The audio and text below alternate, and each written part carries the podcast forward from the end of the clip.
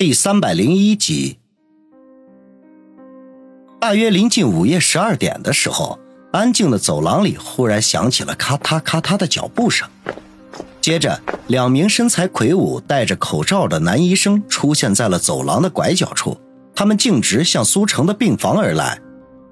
王宇心中一跳，赶忙推醒躺在他腿上打盹的苏辛迪，压低了声音说道：“辛迪，快起来，情况有些不对。”苏辛迪也是处于假寐当中，听王宇这么说，顿时翻身坐起，扭头向那两名医生看去。王宇则悄然地握紧了拳头，全身神经紧绷。才区区两个人，他还是有些把握的。两名男医生来到跟前，出乎意料，很有礼貌地向苏辛迪点点头。其中一人沉声地说：“苏小姐，我们是苏成先生请来的，麻烦你进去说一声。”苏辛迪有些吃不准。转头征求王宇的意见，王宇沉吟了片刻，便点头说道：“好，我们这就进去说。只要这两个人不走进病房，他有几十种方法放倒他们。当然，最大的前提是他们不能是姚远或者老段，亦或是小马那样的高手。”两名男医生很客气，点点头，并未表示不快。苏辛迪绕过他们，走到病房前，轻轻敲了几下门，小心翼翼地问道。爸睡着了吗？没有，是我叫的人来了吗？是的话，叫他们进来。你们留在门外。病房里很快就响起了苏成的声音，他的声音很大，就连王宇和那两名医生都听见了。王宇挠了挠头，看样子对方还真是苏成叫来的。难道老苏有什么民间秘方可以为自己续命？这种可能不是没有。早上那会儿还徘徊在死亡边缘，到了晚上就生龙活虎，开口骂人，这显然已经超出了常人可以理解的范围了。苏辛迪无奈的笑了笑，转头对那两名医生说道：“哼，我爸请两位进去。”那两名医生点了点头，推门而入。王宇趁机从门缝里偷看，愕然见到苏成盘坐在病床上。正面带微笑的看着走进去的两个人，待他想要再多看几眼的时候，病房的门却已经被砰的关上了，里面再无一点声音。王宇看了看同样目瞪口呆的苏辛迪，啧啧的说：“亲爱的，你爸在搞什么鬼啊？”在病房外守了一天，天亮后不久，苏新志带人过来了。苏辛迪和他简短的交流之后，便带着王宇离开。临走之前，打算向病房里的苏成告辞，结果被苏成冷冷的一句“我知道了”给堵了回去。他神色黯然，不过好在父亲没事两人坐进车里，王宇吐了口气，轻声的问道：“辛迪，你去哪里休息？是回别墅还是找家宾馆？”“嗯，还是去昨晚那家吧，离医院近，如果有什么事情，我也能及时赶到。”苏辛迪犹豫了一下，说道：“当下，二人又返回到昨晚那家小宾馆，路上顺便买了早点，胡乱填饱了肚子，就蒙头大睡。一觉醒来，已经是下午三点多了。苏辛迪第一件事就是赶紧查看手机，看看有无医院来的通知。翻看了一遍之后，他缓缓地吐了口气，紧绷的神经放松了下来。”起身去卫生间洗了一把脸，就开始一个接一个的打电话。王宇躺在床上没动，默默的听着。苏辛迪此刻对他没有丝毫的避讳，打出去的电话都与即将到来的股东大会有关。虽然苏成卧病在床，情况不妙，可是苏辛迪的布局仍旧是在有条不紊的进行着。通话完毕，苏辛迪再次舒了一口气。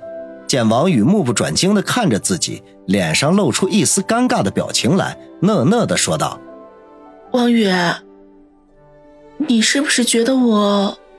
不等他说完，王宇便打断他的话，摇头说道：“辛迪，就算你现在停下来，你认为你哥还会罢手吗？”苏辛迪一愣，摇头说：“他当然不会。”那就是了。昨天你爸和我们谈话，目的就是要告诉你。不能让苏氏毁在你哥的手里。王宇坐起身来，正色地说：“苏辛迪长叹一声，唉，王宇，洗把脸，陪我去医院吧。王宇点点头，跳下床去洗脸。苏辛迪捧着手机坐在沙发上，低声的念叨着：“后天，爸，你一定要坚持下去啊！”两人返回医院时，苏成正坐在床上吃饭。虽然胃口不错，可是看上去比昨天要憔悴了许多。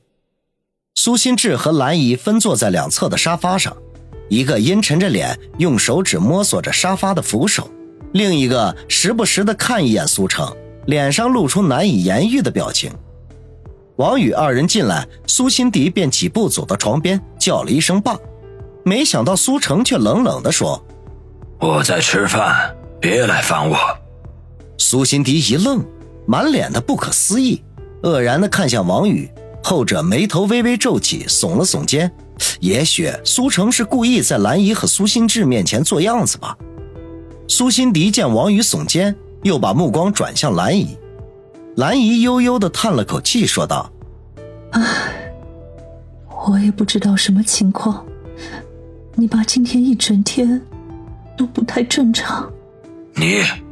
滚出去！没想到兰姨的话音刚落下，苏成忽然抬起头来，指着他喝道：“兰姨一愣，眼泪顿时扑簌扑簌的掉了下来，哽咽的说道：好，我走，我不在这里烦你。”这突如其来的变故令病房里的所有人都面面相觑。苏辛迪连忙过去扶住起身要走的兰姨。兰姨，你别生气，我爸也许是心情不太好吧。兰姨呜咽的哭道：“ 我跟了他这么多年了，他从来都没有跟我这样说话。算了，我还是回去吧。”苏辛迪转头对苏成说：“爸，兰姨她……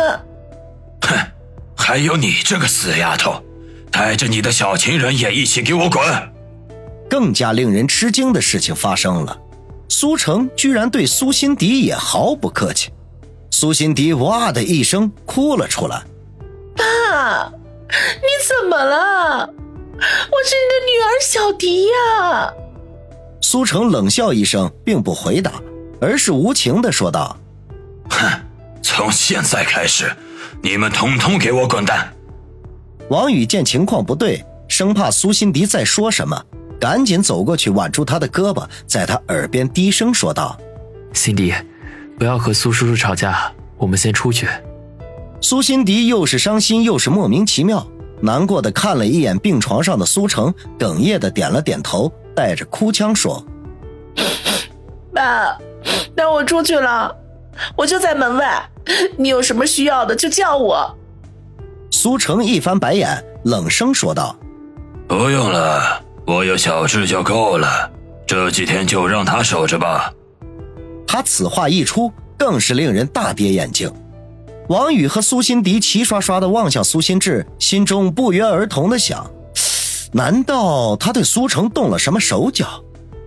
可是随即他们便打消了这个念头。因为苏心志也是一脸的懵逼，出了病房，兰姨叫人送他回家，约好明天再来探望。目送他离开，苏心迪喃喃地说道：“王宇，你说我爸是不是精神失常了？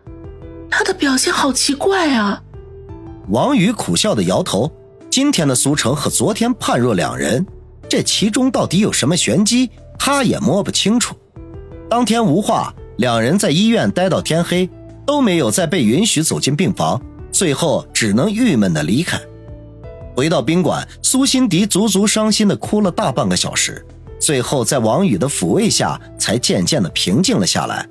两人相拥在床上，说着知心的悄悄话。不等他开口，苏辛迪就低声的说：“王宇，吧，让我暂时忘记那些烦恼。